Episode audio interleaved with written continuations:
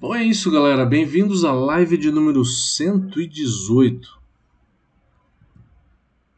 Vamos falar sobre tipos de cevada. Um pouquinho sobre malte, malteação. Mas como faz, fazia muito tempo que eu não falava sobre cevada ou malte, eu peguei esse tema para que a gente possa relembrar alguma coisa. E como vocês sabem, né, de todas as lives, pode fazer qualquer tipo de pergunta que eu respondo todas é, mesmo que não seja do tema de hoje, fiquem à vontade. No comecinho das lives eu sempre faço aí um, alguns anúncios. O nosso periódico, a nossa revista científica que a gente chamou de Brown News, a gente passou ela para trimestral. Então, a partir do ano que vem, vai ser trimestral, quatro edições no ano. A primeira vai ser final de janeiro, começo de fevereiro. E aí a gente vai a cada trimestre fazendo uma edição dela. É, a gente fez isso porque a gente tem uma equipe reduzida na Brau Academy e isso acabou tomando um tempo é, um pouquinho excessivo nosso, né? Acabou atrapalhando a gente fazer alguns cursos, organizar a vida, né? Então a gente passou a Brown News para trimestral.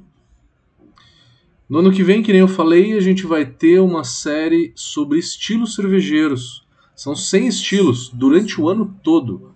Dois estilos por semana que a gente vai soltar. A gente vai soltar sempre um vídeo de 5, 10 minutos falando do estilo e vamos fazer lives falando desses estilos também que é para tirar a dúvida de todo mundo, a gente discutir e conseguir é, bater uma bola sobre qualquer dúvida que vocês possam ter. A gente entra em recesso a partir do dia 15. Nosso último curso, na verdade, é dia 11 de dezembro. E aí a gente volta na primeira semana de janeiro já com as lives e com os vídeos, tá? Tudo 100%. É, no ano que vem, no mês de fevereiro, a gente já tem bastante coisas interessantes. Temos o curso de gestão cervejeira. São 40 horas para falar de assuntos administrativos, financeiros, marketing, tributação, vendas, inovação, entre outros. Já está no site da Brau para inscrições. Em fevereiro a gente vai ter também uma série de pequenos cursos. Serão oito cursos, onde que eu vou falar sobre técnicas de lupulagem. É, vai ter diversas pessoas falando sobre fermentação, por exemplo, tributação, harmonização. Então não é só um curso de produção, vão ser temas diversos que você pode fechar o pacote completo ou escolher entre cada um desses módulos. Em março a gente começa os cursos mais longos, que vai ser o curso de sommelier e de tecnologia cervejeira, ambos online, tá? A gente realizou nossa primeira versão do sommelier online nesse semestre e foi um sucesso. É, arrumamos uma forma de fracionar cervejas, desenvolvi uma enchedora aqui para fracionar essa cerveja e enviar em porções menores para vocês. Com isso, financeiramente esse curso fica mais viável. Pelo mesmo curso do preço do curso presencial, a gente envia 100 cervejas para vocês. São 100 cervejas escolhidas a dedo pelo nosso amigo Ronaldo Rossi, inclusive. Que é onde que a gente pega, que é da cervejoteca. Então, quem tiver interesse,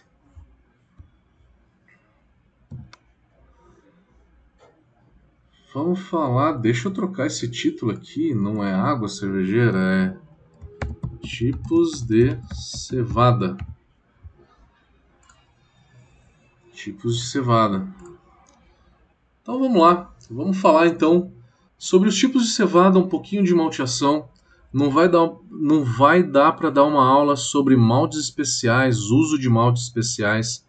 Tem até alguma live antiga faz uns três anos que eu fiz falando sobre o uso de maltes. É, quem quiser se aprofundar um pouco mais, a gente tem cursos mais aprofundados, como de tecnologia cervejeira ou o de elaboração de receitas, que é focado no uso de cada um dos ingredientes. Ambos estão no site da Brava Academy, inclusive a gente vai ter nos dias 11 e 12 de dezembro desse ano.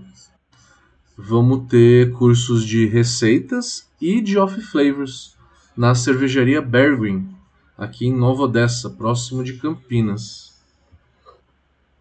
Então a ideia é a gente falar um pouquinho sobre cevada, não entrar tanto na parte de elaboração de receitas. Talvez numa próxima live eu consiga abordar é, alguma coisa sobre, sobre receita. Aproveitando, peço sugestões sobre lives. Por favor, me falem sugestões sobre que tipo de live que vocês querem. Escrevam, por favor. Será muito útil para gente.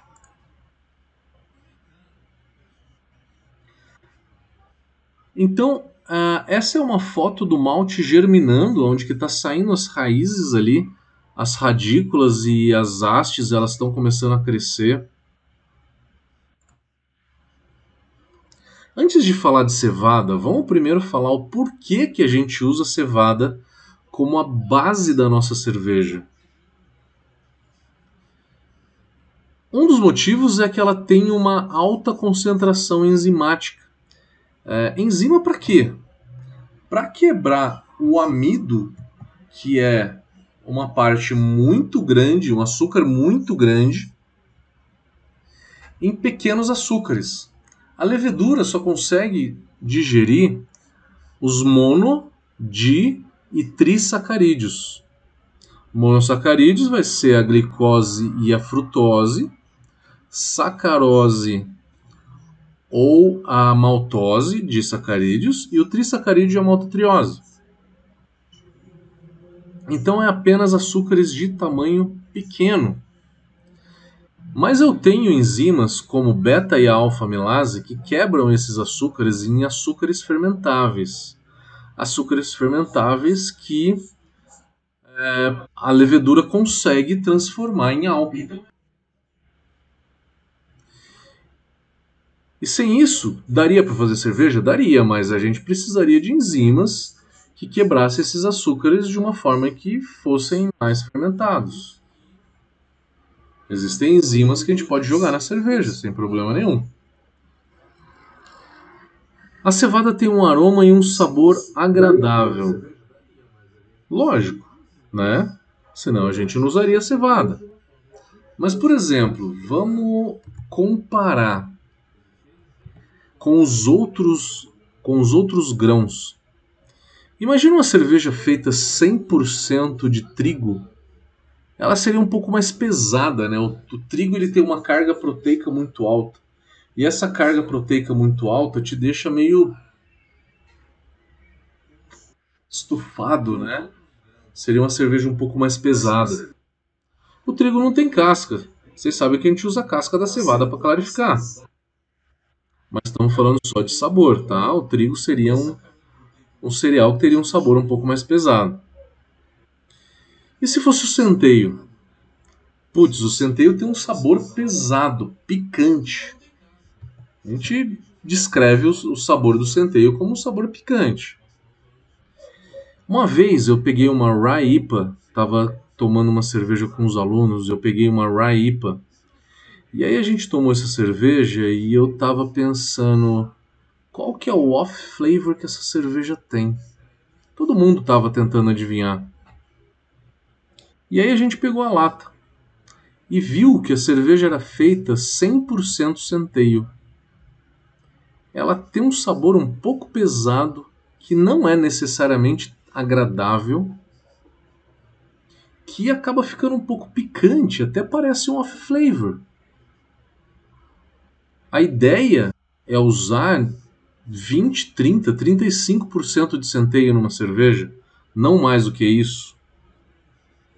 Então o centeio está descartado, né? O centeio e o trigo estão descartados. E a aveia? Como é que eu clarificaria essa cerveja se fosse feita de aveia? E a aveia tem o manganês, né? aquele que deixa New England da galera marrom, escuro, oxida muito fácil. Cerveja clara com aveia sofre muito, né?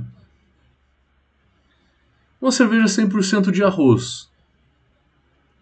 Saque já existe, né? E 100% de milho? É mais fácil ir no, no supermercado e comprar Skol. Brincadeiras à parte, mas o milho e o arroz têm a sua função na cerveja por é deixar a cerveja mais leve, mais leve, mais refrescante, com drinkability um pouco melhor. Só que não daria para ser a base da cerveja. Porque não é tão saboroso quanto a cevada. A cevada ela é leve, não é pesada quanto o trigo e quanto o centeio, nem quanto a aveia e é saborosa também. Ao ponto de eu usar a cevada como base e aí acrescentar qualquer outro grão para poder fazer a minha cerveja.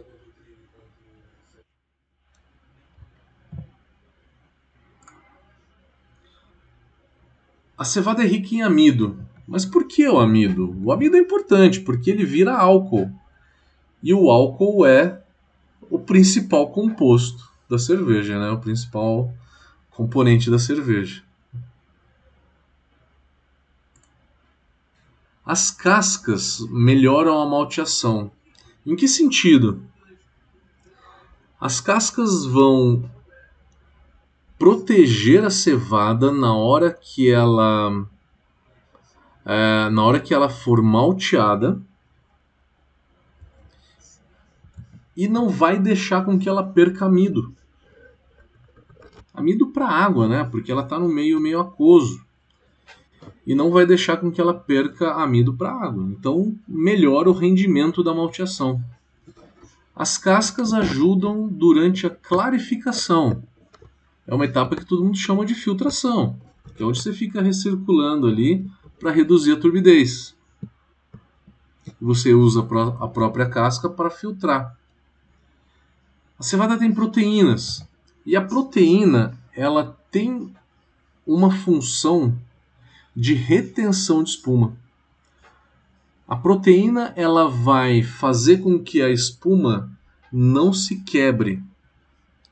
Não confundam com formação de espuma.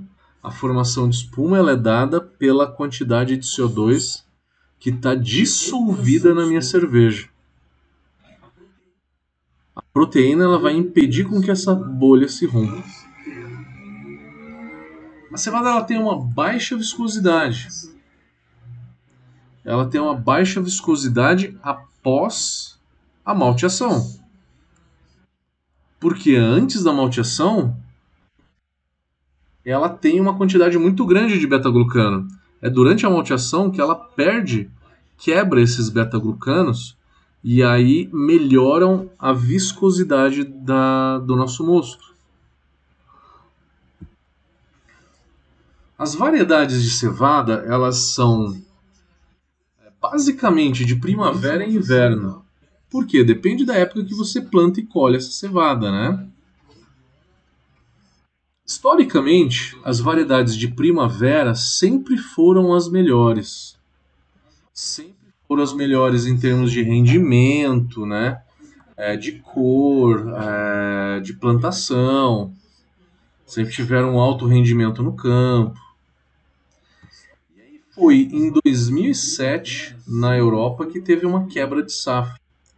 Teve uma perda ali muito grande das, é, das safras na Europa. Foi um ano em que o preço da cerveja foi lá em cima. Os alemães costumam dizer que 2006 e 2007 foram anos que a cerveja teve é, o preço quase dobrou. 2006 por conta de uma praga que teve na região de Hallertau e aí na época é, o preço do lúpulo subiu muito e 2007 por conta da cevada.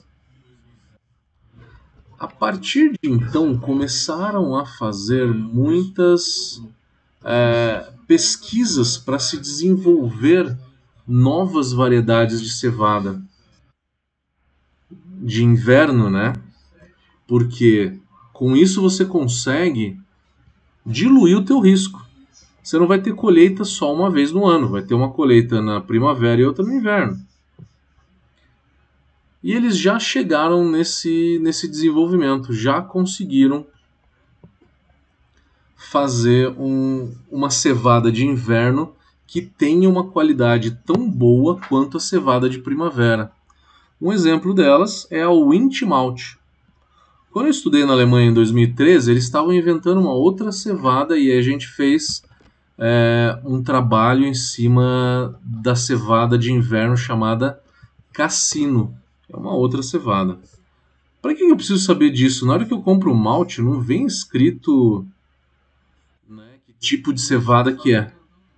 Realmente não vem. O que o malteador precisa, o que o cervejeiro precisa saber é como o malte é produzido. A produção do malte é mais importante do que a cevada em termos de sabor porque são as rampas de temperatura que a gente faz durante a, durante a malteação, as temperaturas de, de torra né, durante a malteação, que vão dar o sabor que o nosso malte tem.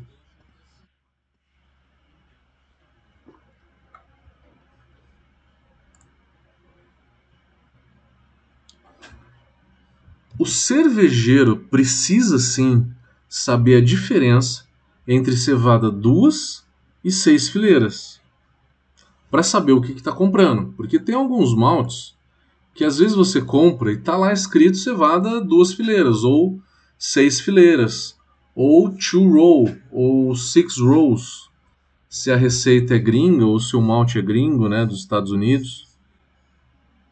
O que quer dizer? A cevada duas fileiras, ela cresce, né, cresce sempre em torno de uma haste, né? Uma haste reta, né? E aí crescem duas fileiras, né? Duas fileiras de grãos. Então, vamos supor, em cada andar tem dois grãos, né? Porque cresce sempre é, duas fileirinhas de grãos. Como vocês podem ver aqui, essa é uma visão da parte de cima da cevada, tá? Você pode ver que são duas fileiras. E as seis fileiras? As seis fileiras são seis fileiras, são seis grãos para cada andar. Cresce mais grãos, né? Então eu tenho mais grãos e aí que vem a diferença principal delas. Tendo mais grãos, eles ficam muito juntinhos. E ficando muito juntinhos, eles começam a, a competir por espaço. E o resultado disso é ter grãos menores. Então, se o grão é menor, raciocínio matemático, tá? Se o grão é menor, a área externa não diminui tanto. Né? O volume diminui, mas a área externa não diminui tanto. Se você reduz um tamanho né, de um grão. Isso eu quero dizer que cevada seis fileiras proporcionalmente tem mais cascas do que a duas fileiras.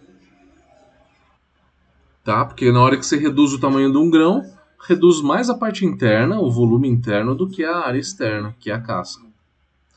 E o que, que isso interfere? É na casca aonde que é gerada a 95% das enzimas como a beta e a alfa amilase. Se o grão seis fileiras, se a cevada seis fileiras tem mais casca, ela vai ter mais enzimas, vai ter um poder diastático maior. Essa cevada tendo mais casca, ela vai ter menos amido. O rendimento, o extrato da cevada seis fileiras é menor, porque tem menos amido, proporcionalmente, né? Volume, né? Em termos de volume, o volume reduz, reduz a quantidade de amido que está no meio do grão. A cevada seis fileiras tem mais casca, então tem mais proteínas que são ligadas nas cascas. O beta-glucano ele também é ligado na casca. Quanto mais casca eu tenho, mais beta-glucano. Então a cevada seis fileiras tem mais beta-glucano. Então essas são as diferenças entre cevada duas fileiras e seis fileiras. Repetindo, né? É, em termos de extrato, quem tem mais? A duas fileiras. Quantidade de proteína. O bom é quem tem menos, né? Para uma cerveja Pilsen. Quem tem menos é a duas fileiras. É, para uma.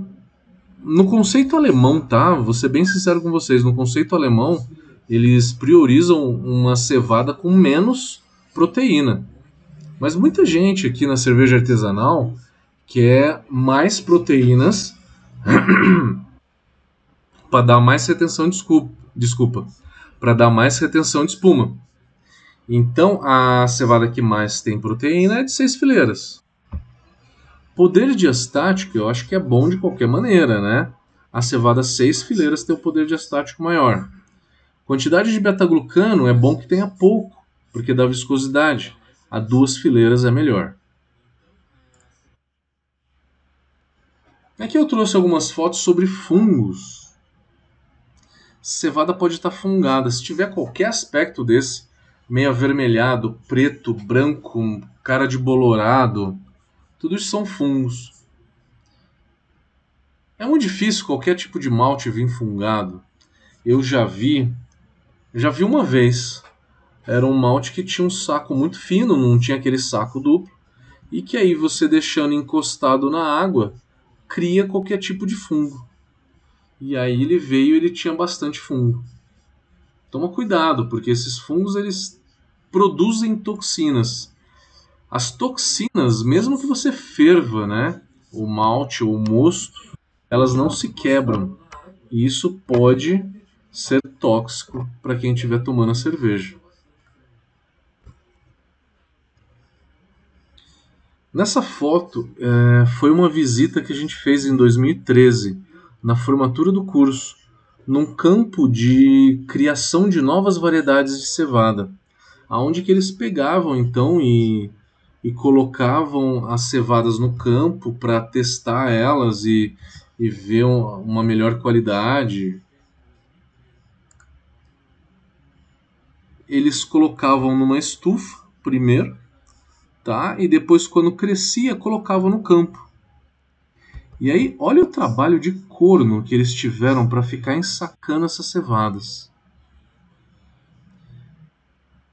Por que, que eles fizeram isso? É para analisar a sensibilidade à luz solar.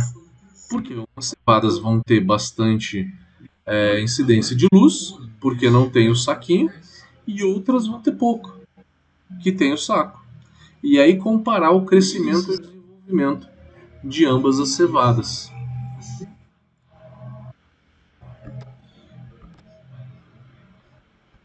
E aí alguns campos de cevada, né, que eles cultivavam, né?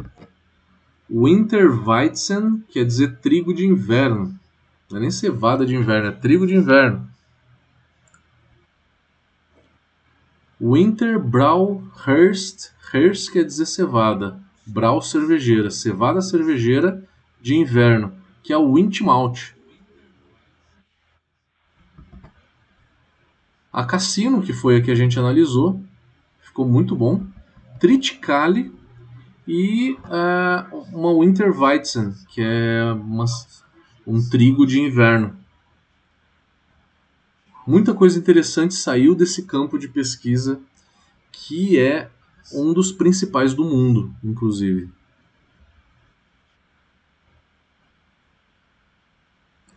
A cevada, a fisiologia da cevada, ela é composta por. Aqui é onde sai a radícula, nessa parte de baixo, onde a gente chama de micropyle, ou raízes, né, radículas. E a gente tem no fundinho aqui é, um local onde que crescem as, as raízes. Ela está aqui embrionária.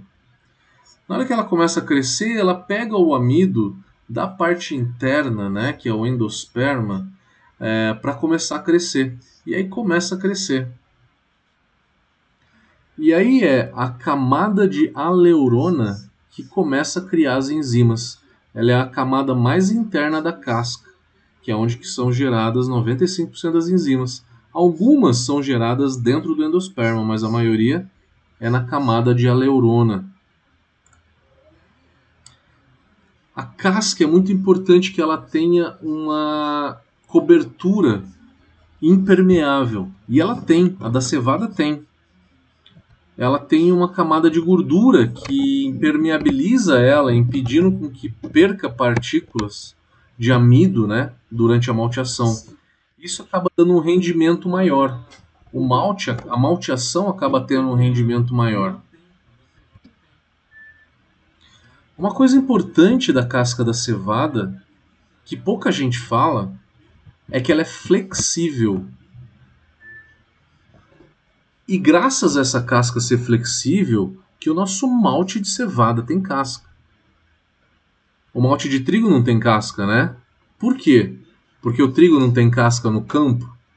Na hora que ele está plantado lá no campo, ele tem casca.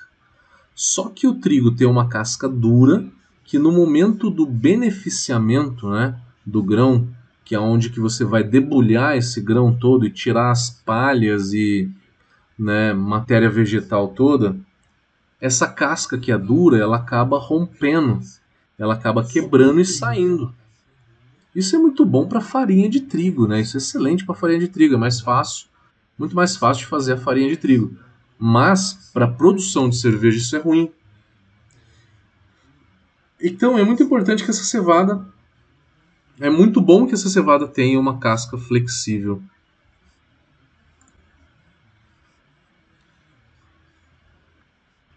Falei um pouco também que a cevada não é tão, tão importante para o sabor da cerveja quanto é a malteação.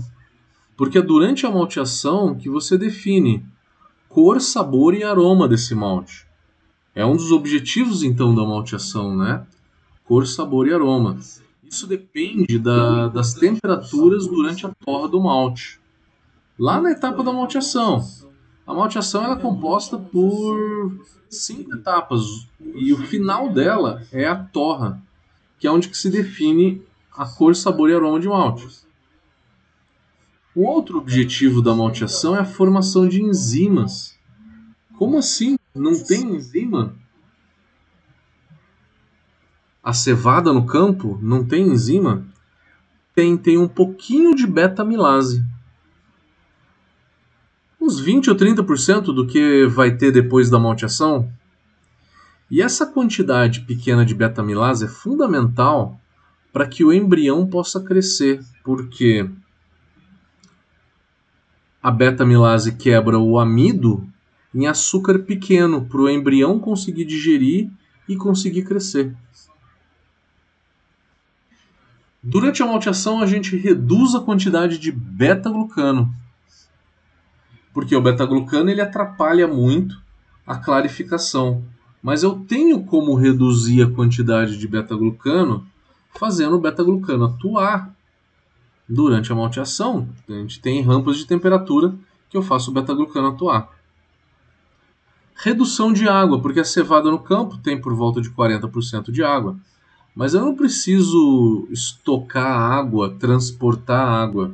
Eu tenho que ter o malte o mais seco possível para ser mais leve no transporte, no manuseio, porque a água está dentro da cervejaria, né? O processo de malteação. A maltearia recebe essa cevada, faz uma análise dela, ver se vai aceitar né, essa cevada ou não. Depois faz uma limpeza. Tem alguns equipamentos de limpeza. Limpeza de pedra, de metais, de grãos é, alienígenas ali, né? Por exemplo, grão de milho ou de outras colheitas, né? Impurezas. Depois você classifica a cevada. Cevada pequena, vocês já sabem, né? Tem uma quantidade maior de casca. E daí a malteação não vai ser legal, né? Não vai ser um malte legal. Eu separo então para o malte só os grãos maiores, os grãos menores eu destino para alimentação animal. E aí a malteria compra uma quantidade muito grande de mal de cevada. Não vai produzir todo o malte no mesmo momento, né? Vai ter que estocar essa cevada. Só que essa cevada ela tá com uma alta carga de água, por volta de 40%. Com isso, os fungos vão conseguir atacar. Eu preciso secar para por volta de 12%, que é onde os fungos não conseguem degradar mais essa cevada e aí eu estoco por seis meses, por um ano, armazeno ela, e aí conforme for tendo a demanda de produção de malte, eu vou tirando um pouco dessa cevada para começar a maltear. Primeira etapa da malteação é a maceração. Eu tirei água para poder armazenar, para poder conservar a cevada. Agora eu preciso dar água para a cevada para que ela comece a germinar fica um dia e meio encharcando a cevada. Encharcando, né? E drenando essa água, porque essa água solta muita substância da casca e ela é um pouco tóxica para o grão e pode inclusive dar problema na levedura durante a fermentação. Então tem que ir jogando essa água fora. Fica um dia e meio ali, então, né, dando água. Depois começa a germinar. Fica de 4 a 5 dias germinando. Germinando é realmente crescendo. O tamanho do grão ele triplica de tamanho se você considerar as radículas e a haste do grão. Ele triplica de tamanho. Como que ele sai depois? Na hora que você leva para a torra, ele simplesmente é, seca e cai. Só que antes de chegar na torra, a gente precisa secar porque todas as enzimas que foram criadas durante a germinação, se eu levar para uma temperatura alta muito rápido, eu vou dar um choque térmico e eu vou perder todas elas, eu vou desnaturar. Eu preciso fazer uma secagem bem lenta, 10, 12 horas, numa temperatura baixa. Depois de seco o malte, aí eu posso levar numa temperatura um pouco mais alta de torra. Todo o malte ele vai para vai para torra até o malte Pilsen, que é o mais claro de todos. Ele vai a uma torre de 80 graus. Pale Ale vai por volta de 90, Munique 110, malte caramelo de 150 a 180, é, malte torrado de 180 a 230 graus centígrados, né? E é isso, falamos um pouquinho de cevada e falamos um pouquinho de malte. Espero que vocês tenham gostado. Vamos ver as perguntas agora. É um tema que eu não dou muito, então por isso que eu escolhi ele. Vocês estão cansados de ouvir falar de lúpulo, né? Teve gente que falou assim, pô, professor, sempre lúpulo. Então vamos lá, vamos trocar um pouquinho, né? Vamos falar um pouquinho sobre cevada. negócio que pouca gente fala. A minha audiência cai um pouquinho na hora que eu falo de cevada, eu sei, mas pelo menos eu vario um pouquinho dos temas que eu tô que eu tô dando, né? Pelo menos eu trago alguma coisa diferente. O povo gosta de ouvir de lúpulo, né? Gosta de ouvir sobre braçagem, sobre fermentação. Instagram, vamos pro Instagram. Vamos ler aqui as perguntas. A Venduna perguntou: Fiz alguns cursos com vocês e houve uma referência negativa aos maltes nacionais. Visíveis duas fábricas grandes.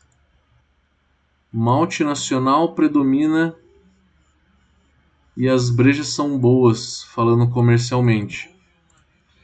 É, Venduma, o que eu falei, eu, eu sempre falo é, que isso é bem nítido, tá? Isso eu não tenho vergonha de falar para ninguém.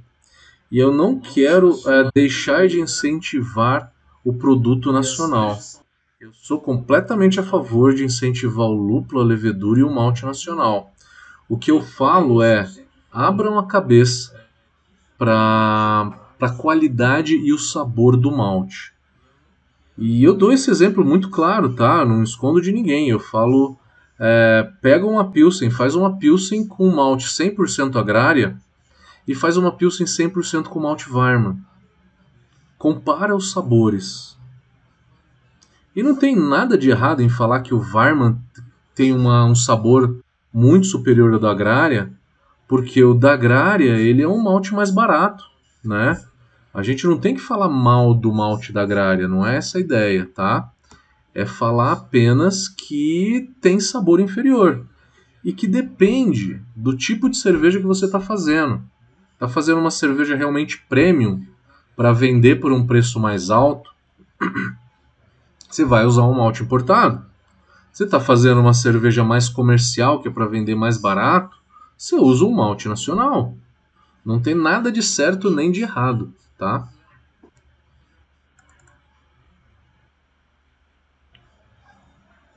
E aí ele perguntou se eu acho que as maltarias nacionais melhoraram. É, a gente tem algumas malterias artesanais, né, pequenas malterias.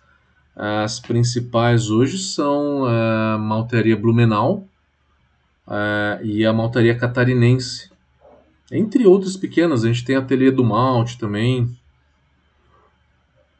tem mais umas três ou quatro. Rodolfo da Montaria Blumenau uma vez me falou, eu completamente esqueci.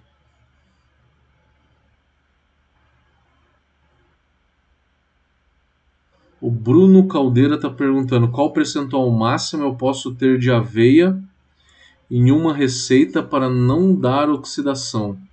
A oxidação é aquele escurecimento, né? É, o escurecimento, cara, eu acho que é por volta de 4 a 5%. Se você chega em 10% de aveia, você pode ter um escurecimento muito grande. Roger Citra, tá por aí ainda, meu amigo? Vou te trombar em Blumenau no ano que vem.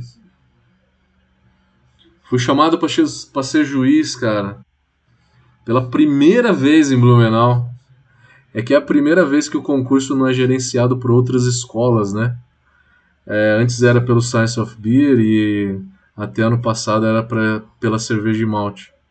Agora fui chamado finalmente. Te, vou te encontrar lá pra gente tomar mais uma cerveja. Evandro tá perguntando: fiz uma neipa e não usei aveia. Usei 30% de trigo e ajudou, oxidou muito rápido, ficou escura? É, não é só a aveia que deixa escura, meu amigo, é também os polifenóis do lúpulo. E uma New England tem bastante polifenol porque a gente joga muito lúpulo, né?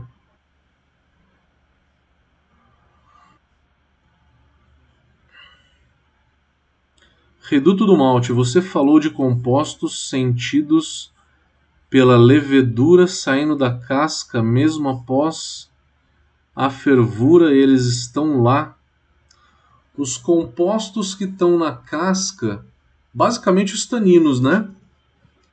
Basicamente os taninos e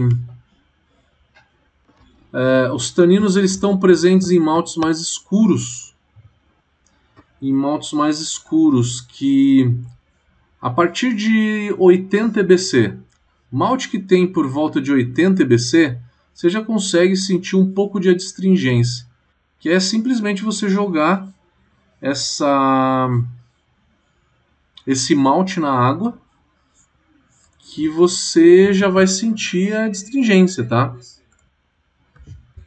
Existem outras formas de astringência, como água de lavagem com pH acima de 5.8, mesh out em alta temperatura, decocção. Mais perguntas?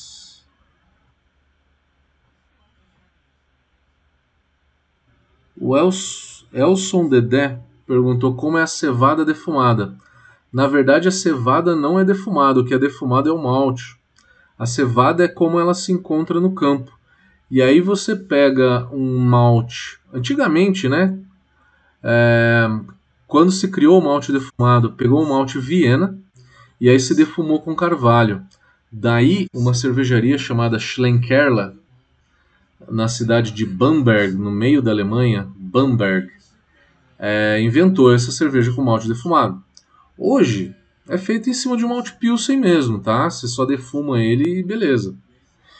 Só que não tem só o malte defumado no carvalho, tem o defumado na turfa, que fica também com esse aroma de bacon, mas ele fica um pouco mais leve. Esse aroma de bacon. A Natália, tudo bom, Natália? Quanto tempo?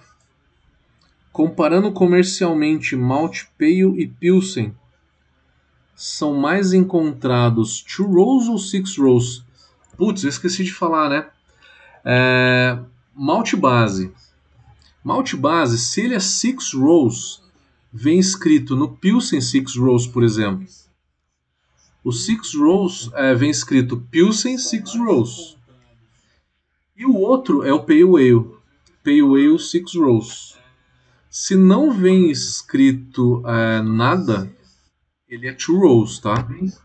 Ele é duas, duas fileiras. Então, para ser seis fileiras, vem escrito. Agora, um Caramunique, por exemplo, ele é um malte que talvez seja feito com cevada seis fileiras, eu tenho quase certeza, tá? Então, por exemplo, um Caramunique, ele vai ser seis fileiras e ninguém precisa falar sobre isso, tá? Porque a ideia desse malte não é ter proteínas para retenção de espuma, não é ter uma carga de é, um poder diastático maior. É, o caramunique simplesmente para dar sabor.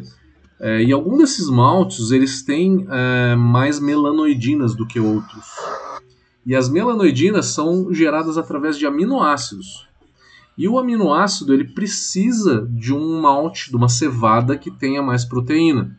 Então, já estou falando para vocês que é, maltes que têm melanoidina, um malte melanoidina, por exemplo, ele é usado uma cevada seis fileiras, porque tem mais proteína. Durante a malteação você quebra a proteína em aminoácido. O aminoácido durante a torra do malte gera melanoidina. Então, nessa hora você escolhe uma cevada duas ou seis fileiras, de acordo com com a finalidade desse malte. Ledges Beer, aquelas pequenas partes do malte que passa no sistema single vessel, tem problema de ir para fervura? Vai caramelizar ou algo assim? Se for um pouco, um pouco é inevitável passar de grão da clarificação para fervura, um pouco sempre passa. O ideal é não passar muito, porque senão começa a extrair. Na verdade, o problema não é a caramelização. Muito grão do, na fervura vai extrair taninos, né?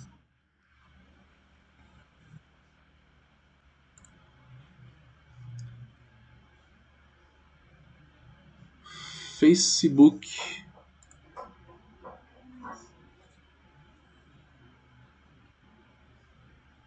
A Milena tá falando que Skol puro malte é melhor. Com certeza. Mas não é, Milena, por conta do milho ou do malte. É porque a Skol puro malte ela é fermentada numa temperatura mais baixa. O processo de produção é diferente. O processo de produção é diferente é, para enganar um consumidor leigo que acha que o milho é um problema. A Serra Malte, quando ela, ela passou a ser puro malte, ela piorou de qualidade, né? Então esse é um exemplo ao contrário, o inverso. Aí a Milena comentou, no caso da maceração, sempre feito? Sim, a maceração sempre feita. Nunca vi esse termo para cerveja. A maceração é durante a malteação, tá? E não a produção da, da cerveja da produção do malte. No vinho, ele é muito mais usado do que na cerveja. É que a gente está falando de malteação daí, e não de produção de cerveja. No YouTube, Leandro Caetano, boa noite. José Roberto Saraiva, Roberto Luiz Baggio, André Chiarini, Cláudio Rosa, Luiz Carlos Ferdinando, Bruno Demarque,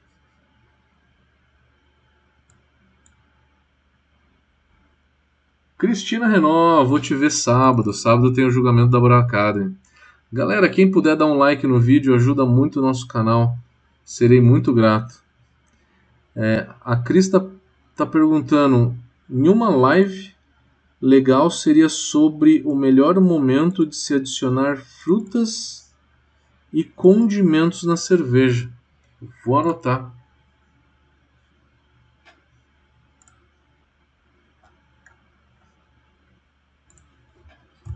Momento de adição de frutas e condimentos.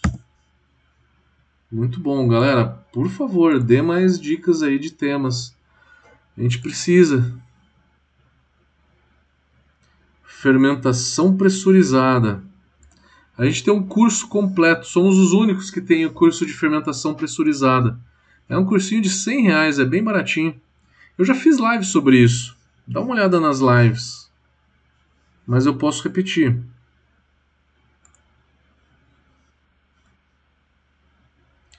A Cris está perguntando qual é o tempo que eu posso usar o malte depois de moído.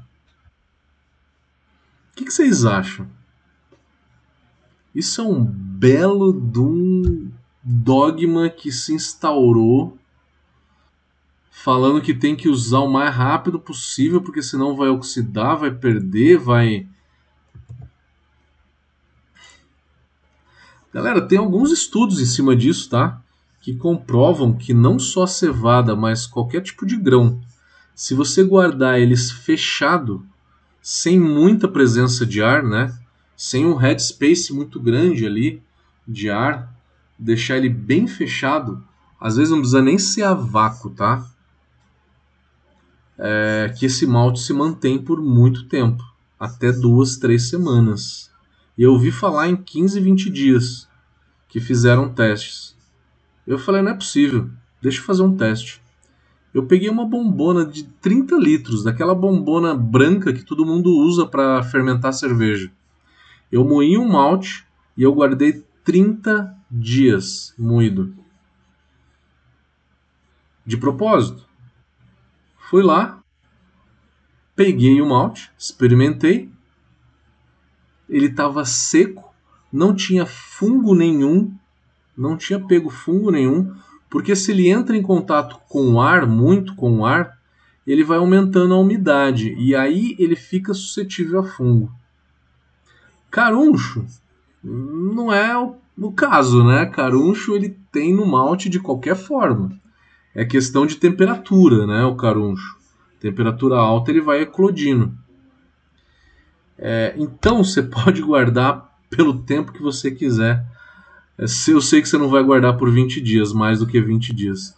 Até 20 dias já foram feitos testes que não prejudicam o malte, tá? José Roberto Saraiva. Normalmente, para mim, a conversão de Malt Pale Ale e 7% cristal na Beta Milase pH 5.4 leva 50 ou 60 minutos. Usei o mesmo Pale Ale com 10% de malte melanoidina e levou 150 minutos para converter. Cara, que temperatura que é isso? Zé Roberto, é, tem que analisar um pouquinho melhor o como que você fez isso. É, o teste do iodo, ele, ele parece trivial, mas ele não é.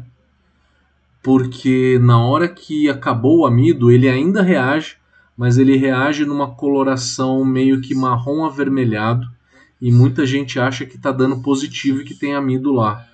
Esse é um erro de, de, de realmente leitura. É, porque eu vou te falar o seguinte: é, cervejaria de grande porte, 15 minutos a 62 na beta milase é o suficiente para converter tudo. Tudo. Tudo. Tá?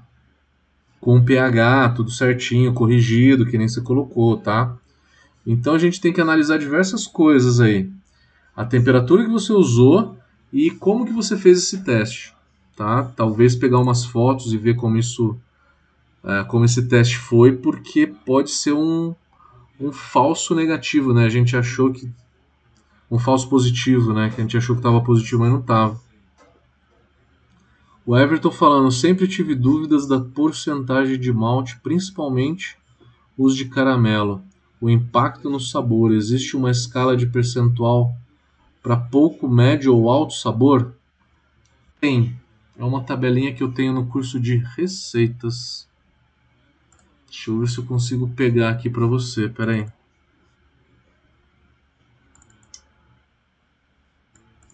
Se tiver fácil eu já mostro aqui, não tem problema não. Deixa eu tentar aqui abrir.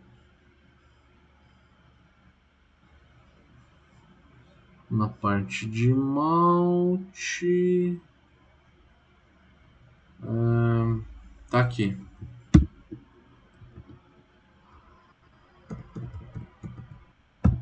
Na tela. Por que, que tem isso? Porque quando o malte é claro, se você usa pouco, você não sente o sabor do malte. Quando o malte é caramelizado, se você usa demais, a cerveja fica enjoativa, tá? Se quiser, dá um print screen na tela. Dou-lhe 5 segundos para você dar um print screen na tela, que aí eu vou mudar a câmera. 1, 2, 3, 4, 5. Que essa câmera é melhor, tá? É, José Roberto Saraiva perguntando: alguma ideia que pode ter ocorrido?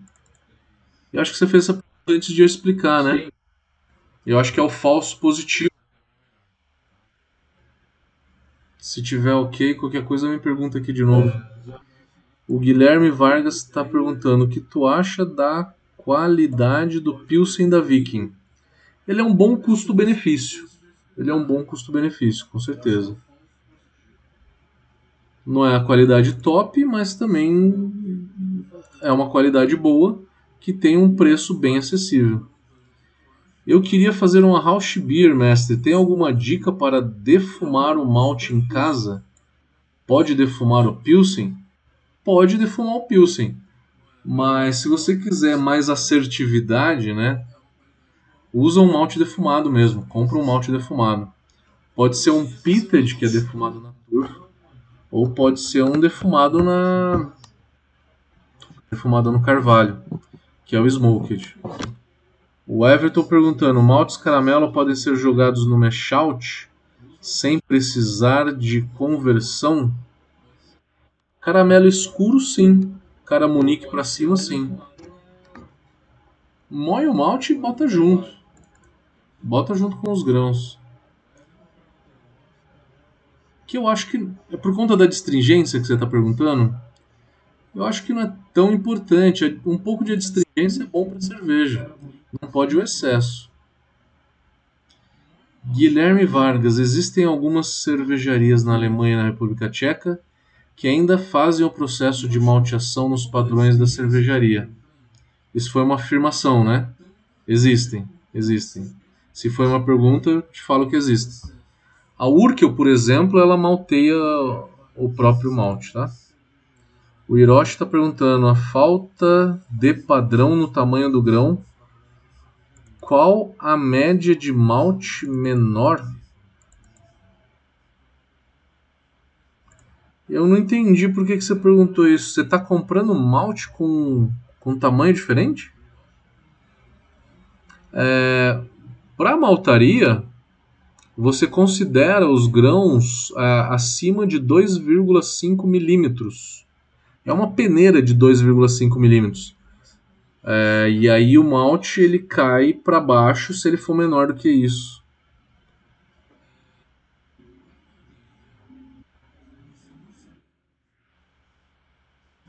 O Luan perguntou: a Munique Helles não utiliza malte Munique? Não necessariamente. A Munique Dunkel sim, como base. Mas a Munique Helles não necessariamente. A Oktoberfest sim, usa malte Munique. Às vezes até Munique 1 em grande quantidade, 20, 30%. E Munique 2 numa quantidade menor. Valeu, Everton. Valeu.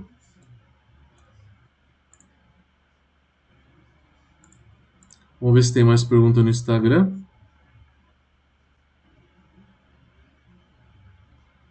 O grande Batista tá por aí. Vai lá no sábado. Valeu pelos vídeos, Batista. Tá ficando da hora, hein? Galera, os vídeos do nosso Stories é nosso amigo Batista que faz. Obrigado, meu querido. Evandro, a, e a questão de borrifar água na, na hora da moagem? Isso ajuda a deixar a casca mais flexível. Ajuda. E aí você filtra melhor. Para caseiro, só se tiver tendo um grande problema mesmo de, de filtração da tua cerveja, tá? Cerveja Nib, parabéns pela contribuição técnica. Valeu, meu querido. Tamo aí para isso. Tamo aí para isso. Se eu já fiz algum dry hop com Mittelfru, meu amigo, cuidado. Mittelfru, ele não é uma variedade para dry hop. Se você usar mais do que 2 gramas por litro, chegando em 3 gramas por litro, ele já começa a dar gramíneo, tá? Gramíneo. Não só o Mittelfru, mas diversas outras variedades que não são boas para dry hop, tá? A Natália está perguntando qual malte seria bom para trazer sabor de amendoim. Natália, Barley Loaf da maltaria Blumenau. Cheiro de paçoca. Incrível o cheiro de paçoca desse malte. Barley Loaf da maltaria Blumenau. É o único do universo que tem aroma de paçoca. Incrível. O Rodolfo fez ele por cagada, ele confessou, sem querer. Mas ainda bem que ele anotou o protocolo que ele produziu e ele repetiu. Acabou criando um malte que fez história.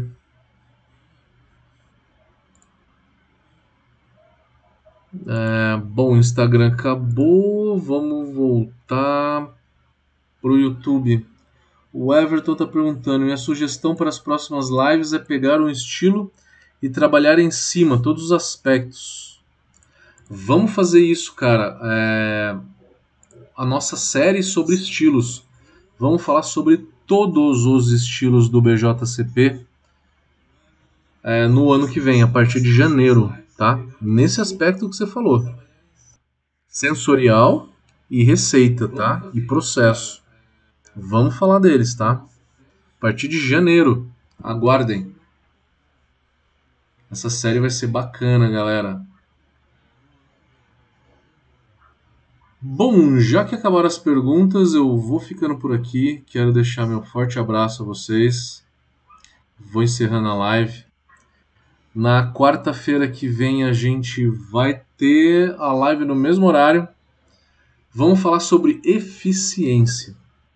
Eu vou dividir nesse ano são mais três lives, tá? Porque as duas últimas de dezembro a gente vai descansar, a gente vai tirar para dar uma descansada. Então vai ter no dia 1 no dia 8 e no dia 15.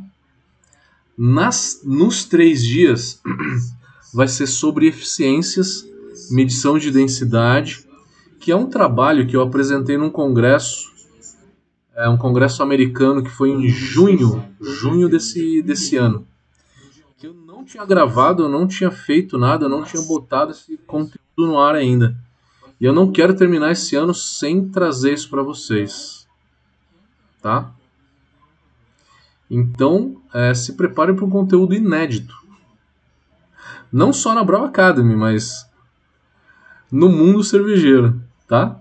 Algumas formulazinhas que eu simplifiquei sobre densidade, é, eficiência, Nada como o modelo de amargor que a gente está trabalhando, que é um negócio que tem um impacto muito maior. Mas é coisa nova, coisa boa que eu vou trazer para vocês. Beleza, galera? Abraço forte a todo mundo. Fiquem com Deus e tamo junto. Valeu!